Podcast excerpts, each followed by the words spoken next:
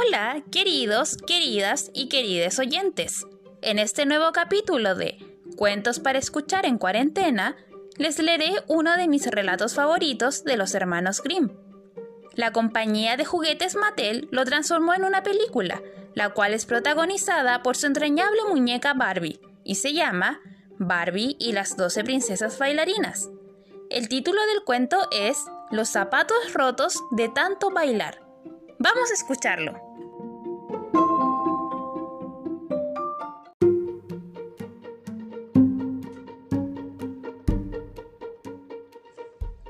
Los zapatos rotos de tanto bailar. Eras una vez un rey que tenía doce hijas, ¿a cuál más hermosa? Dormían juntas en una misma alcoba y sus camas estaban puestas en hilera. Por la noche, una vez acostadas las doce, el rey cerraba la puerta con llave. Sin embargo, cuando por las mañanas venía a abrir, veía que sus zapatos estaban rotos de tanto haber bailado, y nadie era capaz de explicar cómo tal cosa sucedía. Entonces el rey hizo saber que quien lograra averiguar dónde se pasaba la noche bailando, podría escoger a una de ellas por esposa y heredar el reino después de su muerte.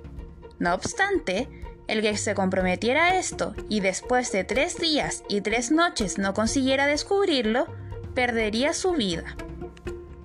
No mucho después se presentó un príncipe, ofreciéndose para llevar a cabo la arriesgada tarea.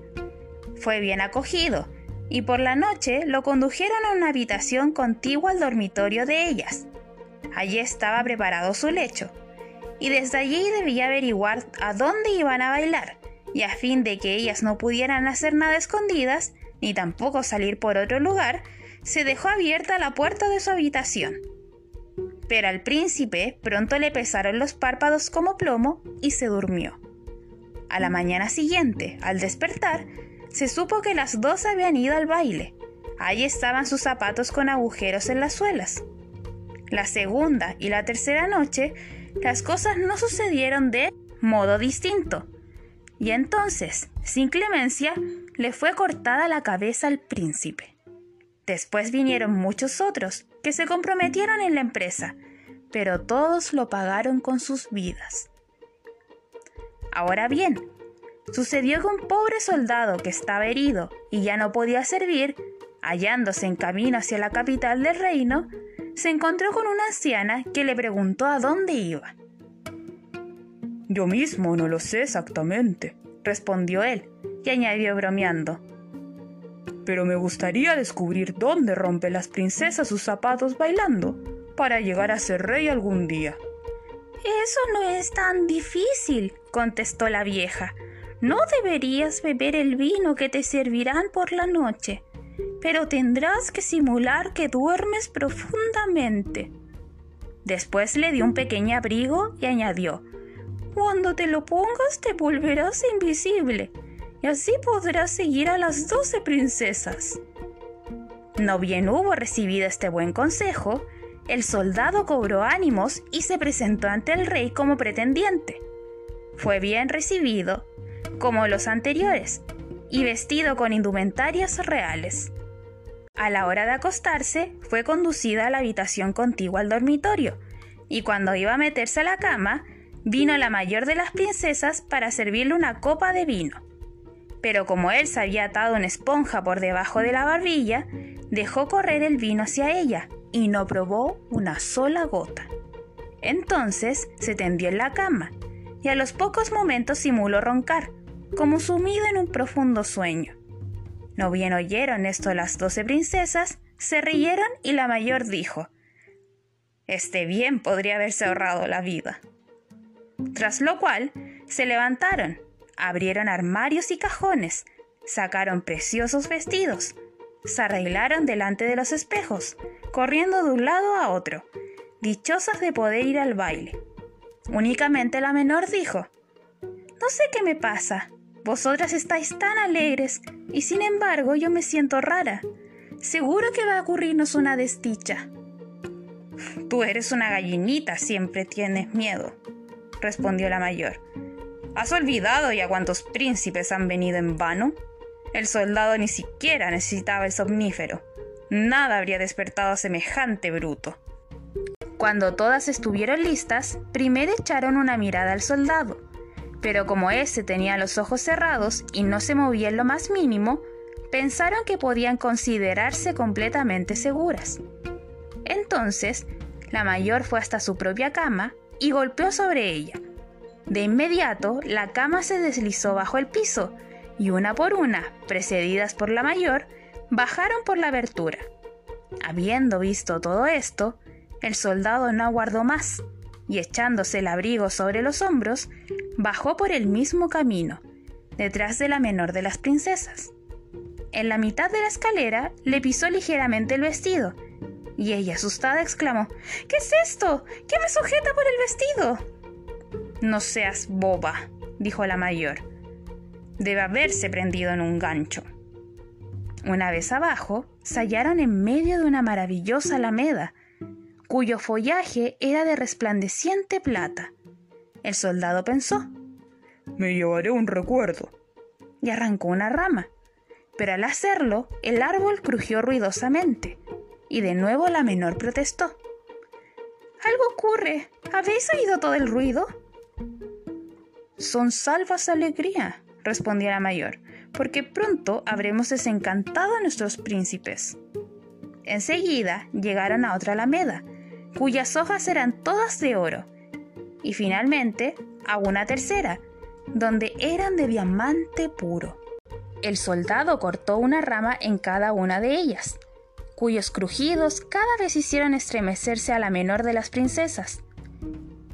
Pero la mayor insistió en que se trataban de salvas de alegría, Siguieron, pues, su camino y llegaron a un gran lago donde había doce barquitos que estaban esperando a las dos hermanas. Dentro de cada uno había un príncipe que acogió a la suya. El soldado se instaló en el barquito de la menor y el príncipe dijo, No sé qué me pasa. El barco está hoy mucho más pesado y necesito remar con todas mis fuerzas para poder avanzar. ¿A qué podría deberse? dijo la menor sino al tiempo caluroso? Yo también me siento muy acalorada. Al otro lado del lago se un bello palacio, profusamente iluminado, del cual llegaba una alegre música de tambores y trompetas. Remaron pues hacia él, entraron y cada príncipe bailó con su preferida. El soldado, invisible, también bailaba con ellos, y cuando alguien sostenía una copa llena de vino, él lo bebía de modo que ésta llegaba vacía a labios de su propietario. Esto también hizo que la menor sintiera miedo, pero la mayor siempre la hacía callar. Así estuvieron bailando hasta las 3 de la madrugada, cuando todos los zapatos se destrozaron y tuvieron que terminar. Los príncipes las condujeron de nuevo a través del lago, y esta vez el soldado se instaló en el primer barquito, junto con la hermana mayor.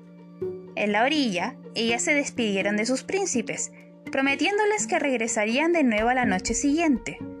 Y una vez que llegaron a la escalera, el soldado subió primero y se acostó. De modo que cuando las dos hermanas, tras subir lentamente a causa de la fatiga, hicieron su aparición, él estaba roncando de nuevo, para que todas lo pudieran oír. Así que dijeron, con uno como este estamos seguras. Entonces se quitaron los hermosos vestidos y los guardaron, y poniendo los zapatos rotos debajo de sus camas, se acostaron.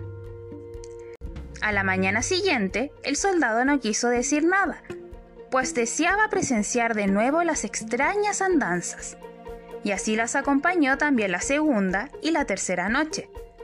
Todo sucedió como la primera vez, y ellas bailaron hasta que se le rompieron los zapatos.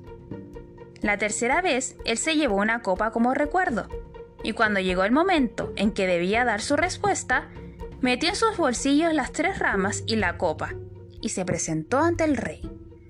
Pero las dos hermanas se situaron detrás de la puerta para oír lo que iba a decir. ¿Dónde han roto mis doce hijas sus zapatos de tanto bailar durante la noche? preguntó el rey. En un palacio subterráneo, con doce príncipes, respondió él y contando cómo había sucedido todo, exhibió las pruebas que había traído. Entonces, el rey hizo llamar a sus hijas y les preguntó si el soldado había dicho la verdad.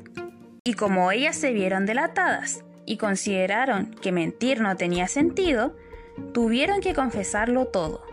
Por lo tanto, el rey preguntó al soldado a cuál de ellas quería por esposa. Él respondió, Puesto que yo no soy muy joven, dadme la mayor. El mismo día se celebró la boda, y le fue prometido el reino para después de la muerte del rey. En cuanto a los príncipes, su maldición fue prolongada por tantos días como noches, habían bailado con las dos hermanas.